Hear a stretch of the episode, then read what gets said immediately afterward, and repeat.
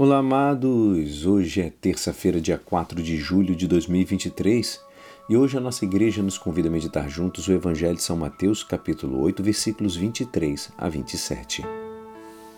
Naquele tempo, Jesus entrou na barca e seus discípulos o acompanharam. E eis que houve uma grande tempestade no mar, de modo que a barca estava sendo coberta pelas ondas. Jesus, porém, dormia. Os discípulos aproximaram-se e o acordaram, dizendo: Senhor, salva-nos, pois estamos perecendo. Jesus respondeu: Por que tendes tanto medo, homens fracos na fé? Então, levantando-se, ameaçou os ventos e o mar, e fez-se uma grande calmaria. Os homens ficaram admirados e diziam: Quem é este homem que até os ventos e o mar lhe obedecem? Esta é a palavra da salvação. Amados, Hoje a nossa liturgia nos oferece um dos, um dos, momentos mais impressionantes da vida pública do Senhor. A cena apresenta uma grande vivacidade, contrastando radicalmente a atitude dos discípulos com a de Jesus. Podemos imaginar na agitação que reinou naquela barca, amados. Como diz a palavra, veio uma grande tempestade sobre o mar a ponto de o barco ser coberto pelas ondas.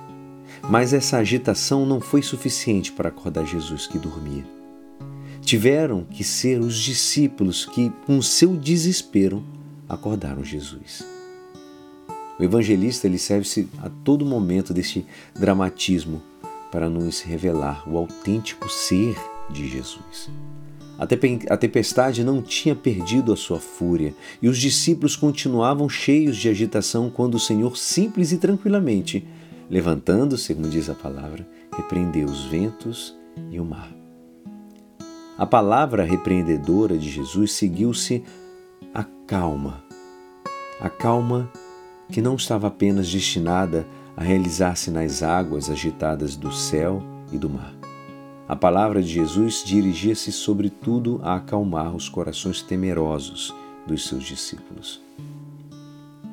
Os discípulos passaram da perturbação e do medo à admiração própria daquele que acabava de assistir a alguma coisa impensável até então.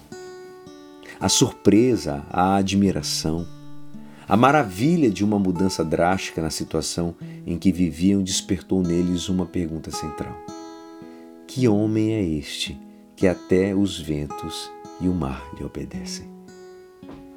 Quem é aquele que pode acalmar as tempestades do céu e da terra e ao mesmo tempo as, dos, as tempestades dos corações dos homens. Apenas quem está dormindo como homem numa barca pode dar ordens aos ventos e ao mar, como Deus. Quando pensamos que a terra se afunda, não esqueçamos que o nosso Salvador é o próprio Deus feito homem a qual se nos dá pela fé. E é assim esperançoso que esta palavra poderá te ajudar no dia de hoje que me despeço. Meu nome é Alisson Castro. Até amanhã. Amém.